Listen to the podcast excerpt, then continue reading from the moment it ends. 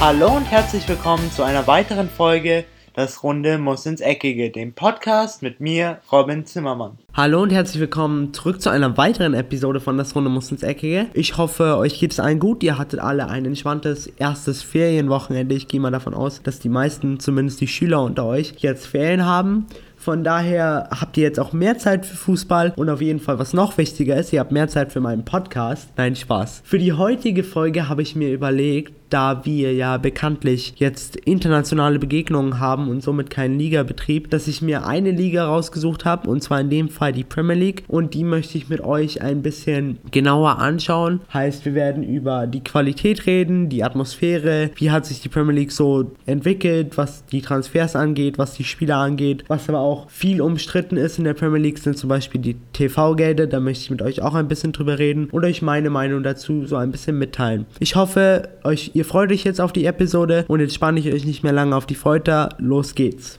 Die Premier League ist ja bekanntlich die höchste englische Spielklasse und für viele Experten vorweg auch eine der besten, wenn nicht sogar die beste Liga der Welt. Dazu möchte ich, bevor wir jetzt so richtig in den Podcast reinstarten, schon mal gleich am Anfang meine Meinung loswerden. Ich finde persönlich, dass die Premier League wirklich die beste oder eigentlich ja die beste Liga, was das Spielerische und was auch die Qualität des Fußballs angeht, auf jeden Fall ist. Klar, andere Ligen haben auch ihre Vorteile, wie zum Beispiel in Italien die Atmosphäre oder auch in Spanien das Emotionale, in der Bundesliga natürlich auch die Stadien. Aber ich finde einfach aus dem Standpunkt eines Zuschauers, eines neutralen Zuschauers, ist die Premier League wirklich die beste Liga, wenn man sich eine Liga raussuchen müsste zum Anschauen. Denn egal, ob es jetzt ein Spitzenspiel zwischen Manchester United und Manchester City oder im FC Chelsea ist zum Beispiel oder ein Spiel zwischen West Ham und West Bromwich Albion, da ist der Qualität Qualitätsunterschied einfach nicht so riesig. Ich meine, wenn man jetzt sich in der Bundesliga FC Bayern gegen Borussia Dortmund oder gegen Leipzig anschaut und dann vergleicht mit einem Spiel zwischen Werder Bremen und dem HSV in ihrer aktuellen Situation, dann ist da die Lücke zwischen diesen beiden Spielen wirklich extrem groß und das macht halt die Premier League aus, dass diese Lücke zwischen den Vereinen, zumindest was das Spielerische angeht, nicht so groß ist. Deswegen würde ich auch anmaßen, dass wenn die meisten Bundesliga Bundesliga-Vereine in der Premier League spielen müssten, dass sie da schon an ihre Grenzen kommen würden. Klar, jetzt werden vielleicht manche von euch sagen, aber international sieht man ja, da reißt ja die Premier League wirklich nicht viel. Und da muss ich euch auch absolut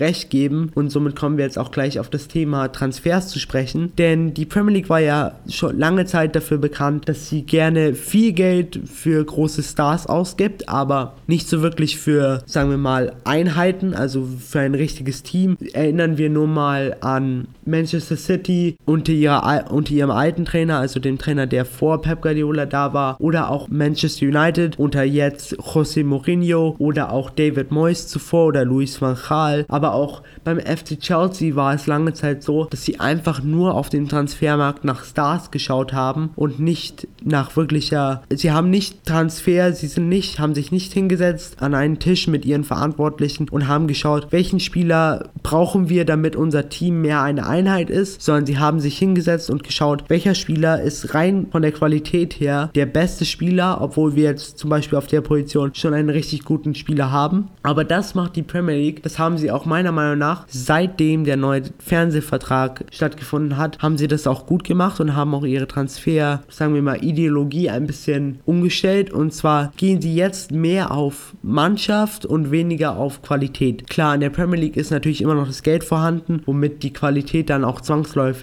mitkommt. Aber wenn man sich jetzt zum Beispiel mal den FC Liverpool anschaut, letztes Jahr haben sie eigentlich nur einen wirklichen Top-Transfer gelandet und zwar Mohamed Salah und auch der kam nicht für wirklich großes Geld. Für viele Vereine war der nach seiner Zeit beim FC Chelsea schon abgeschrieben und deswegen, aber er konnte sich ja dann bekanntlich bei der Roma beweisen. Viele Experten haben vor der Saison gesagt, dass Mohamed Salah nicht der richtige Mann für den FC Liverpool ist, nicht genug Qualität hat und einfach auch nicht gut genug für die Premier League ist. Und jetzt schauen wir uns Mohamed Salah mal kurz vor Ende der Saison an. Er ist aktuell Torschützenkönig in der Premier League, schießt fast jedes Wochenende ein Tor und was für mich auch das Wichtigste ist, er hat sich einfach perfekt in die Mannschaft eingefügt. Jeder scheint beim FC Liverpool sich miteinander zu verstehen. Es gibt keine Streitigkeiten wie noch vor ein paar Jahren, wo die Mannschaft einfach zerstritten schien, auch bei jetzt Mannschaften wie Manchester City. Pep Guardiola macht es wirklich gut, Spieler einzukaufen, die einfach der Mannschaft weiterhelfen und nicht nur Einzelspieler zu kaufen, wie damals Manchester City mit Jesus Navas zum Beispiel, der einfach total ein Flop war und einfach nicht eingeschlagen ist. Eine Mannschaft gibt es aber immer noch in der Premier League, die es meiner Meinung nach immer noch nicht ganz verstanden hat und noch ein bisschen auf der alten Welle schwimmt und zwar ist es Manchester United, denn auch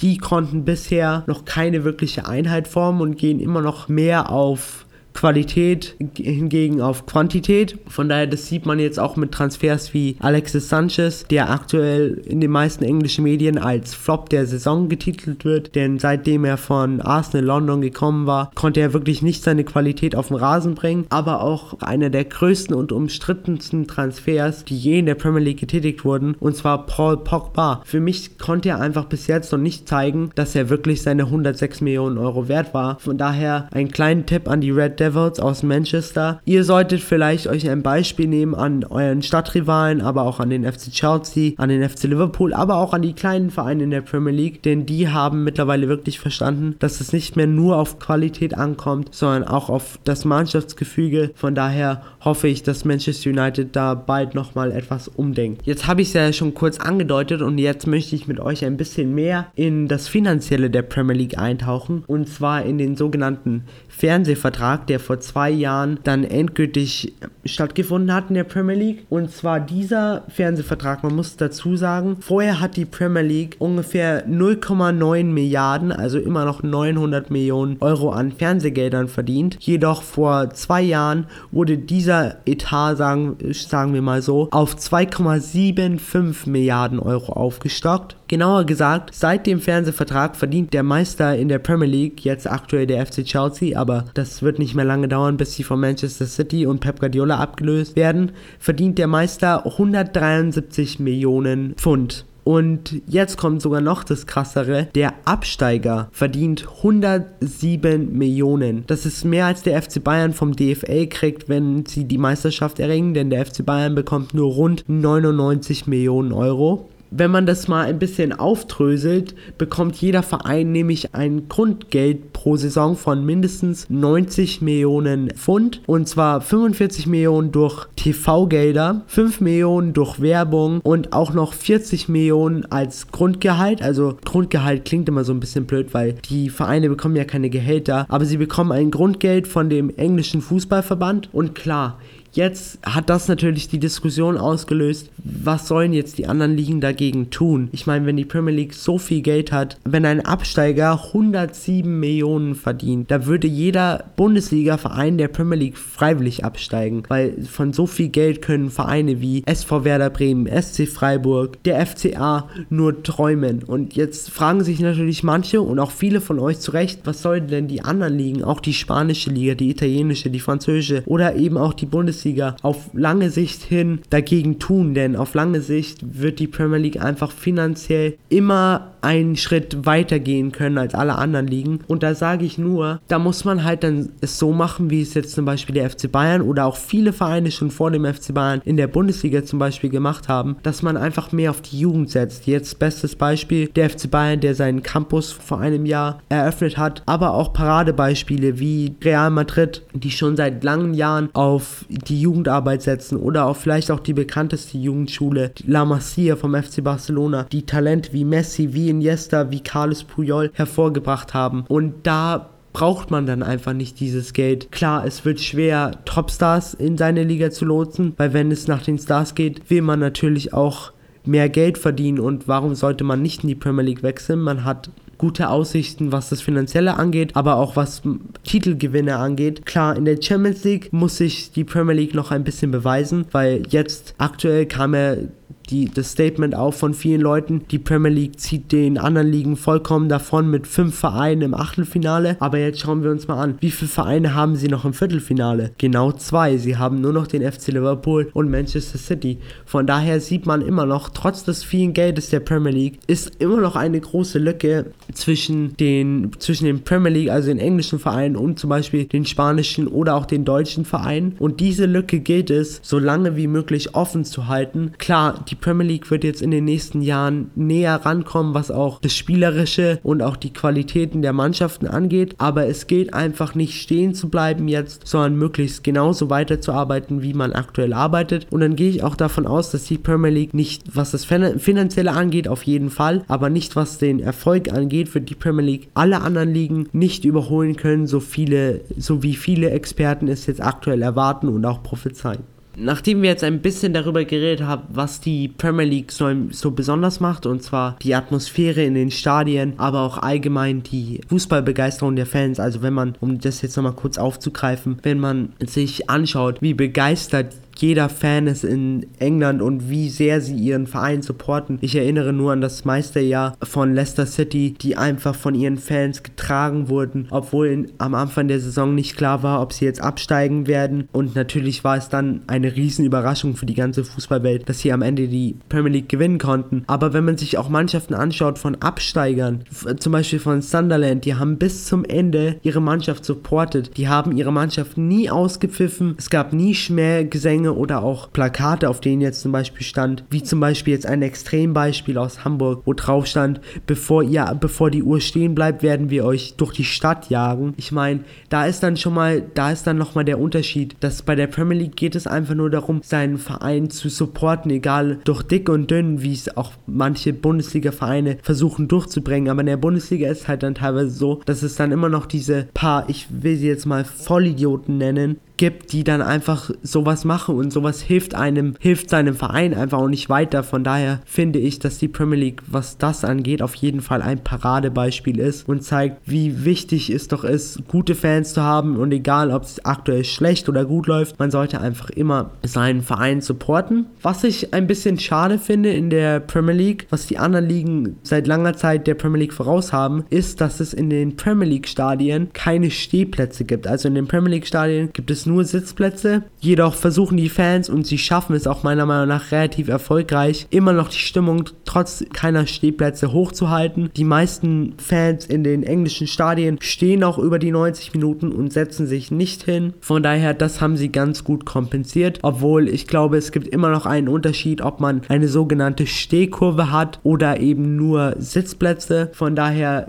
kommen wir jetzt auch gleich nochmal auf eine Sache zu sprechen, die das verursacht hat. Aber ich finde, um abschließend zu sagen, die Atmosphäre in der Premier League ist einfach für manche von euch, die es vielleicht noch nicht erfahren haben, sie ist anders und klar, in jeder Liga gibt es besondere Atmosphären, aber ich finde einfach, dass die Premier League Atmosphäre hat irgendwas Spezielles an sich und ich persönlich muss sagen, wenn ich mir eine Atmosphäre raussuchen müsste, würde ich auf alle Fälle die Premier League dafür auf, auf den ersten Platz setzen. Zum Abschluss der heutigen etwas kürzeren Folge wollte ich mit euch noch kurz über eine Gegebenheit reden, die viele Ligen oder insbesondere auch aktuell die deutsche Liga betrifft. Und zwar geht es hier um die Regel 50 plus 1. Für manche von euch, die diese Regel vielleicht noch nicht kennen oder vielleicht noch gar nicht von ihr gehört haben, diese Regel besagt, dass ein Verein zwar Anteile an einen Investor verkaufen kann, aber nur 49%, Prozent, was damit beinhaltet, dass der Verein an sich noch den Ober, also den Oberanteil behalten darf, zwar somit 51 Prozent. Somit hat der Investor, wie zum Beispiel jetzt sagen wir mal Kind bei Hannover 96 oder auch das schlechte Beispiel Ismaik bei 1860 München, nicht die Möglichkeit, den Verein komplett zu kontrollieren. Und ich möchte, ich will dazu sagen, weil es auch viele Leute gibt, die mich jetzt schon mal gefragt haben, was ich denn von dieser Regelung halte und ob ich glaube, dass es eine richtige Entscheidung war vom vom DFL, diese Regel zu behalten. Ich muss dazu sagen, ich finde das auf jeden Fall eine gute Idee, sie erstmal beizubehalten, weil man weiß nicht, was passiert, wenn man die Regel nicht beibehaltet und jetzt viele Investoren sich auf die Bundesliga-Vereine stürzen. Jedoch finde ich auch, dass man sich auch wie der aktuelle DFL-Präsident schon in einem Interview mal gesagt hat, dass man sich auch überlegen muss, selbst wenn man die Regel nicht beibehaltet, liegt es ja immer noch dann im Ermessen des Vereins oder ist es dann immer noch die Entscheidung des Vereins, Vereins die Regel entweder so auszulegen, dass ein Investor sich 51% des Vereins oder vielleicht auch mehr kaufen kann und somit den Verein komplett besitzt oder ob man das halt beibehaltet und sagt, ein Investor darf bei uns gerne einsteigen, aber er darf halt nur so und so viele Prozente sich sichern, sodass wir als eigentlicher Verein und als eigentliche Gründer des Vereins noch die Oberhand behalten. Von daher am Ende des Tages liegt es halt beim Verein, ob sie das wollen, dass ein Investor einsteigt oder ob sie das nicht wollen.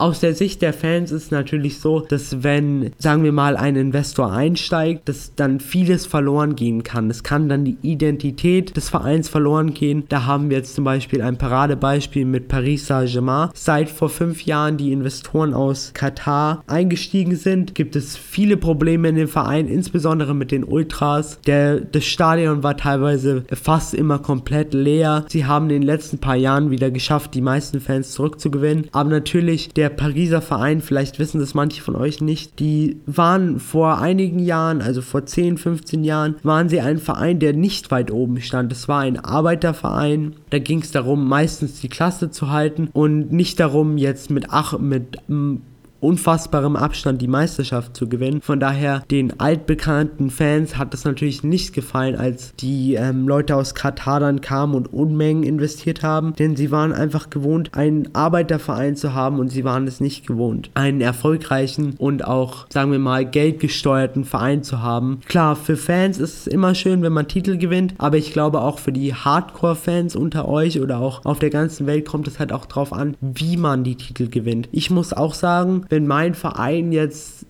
von Investoren gekauft würde und dann wäre ich auch nicht so glücklich, wenn wir jedes Jahr die Meisterschaft gewinnen würden, weil das dann einfach so einen gewissen Beigeschmack für mich hätte und ich mir dann auch als Fan vielleicht erst, natürlich würde ich mich erst über die Meisterschaft freuen, aber ich würde mir halt auch denken, wir haben es uns nicht wirklich verdient, sondern wir haben es uns halt erkauft. Aber natürlich gibt es auch gute Beispiele von Investoren, die bei Fußballvereinen eingestiegen sind. Und zwar möchte ich da jetzt, auch wenn es jetzt vielleicht ein bisschen komisch klingt, rein von der sportlichen Sicht möchte ich da auch die Investoren aus Katar, die bei Paris eingestiegen sind, mit reinnehmen. Denn die haben wirklich bewiesen, dass sie teilweise mit Geld auch was erreichen können. Klar, in der Champions League läuft es bei Paris immer noch nicht rund, aber jetzt ist so für mich das erste Jahr, wo sie mit äh, Neuzugängen von Mbappé und Neymar Neymar wirklich wie eine Mannschaft wirken und nicht wie ein Haufen von zwar talentierten Spielern, aber keiner, keiner richtigen Mannschaft. Von daher muss ich sagen, dass sie jetzt endlich nach fünf Jahren, wo sie bei Paris waren, den richtigen Hebel gezogen haben und sich jetzt auch dazu entschieden haben, eine Mannschaft zu entwickeln und nicht einen Haufen von Einzelspielern. Und da kann ich mir auch vorstellen, dass es in den nächsten Jahren für sie auf jeden Fall bergauf geht. Dann haben wir noch andere Beispiele, wie zum Beispiel ein etwas kleineres Beispiel, zum Beispiel Hannover Hannover 96 hat es wirklich gut gemacht, denn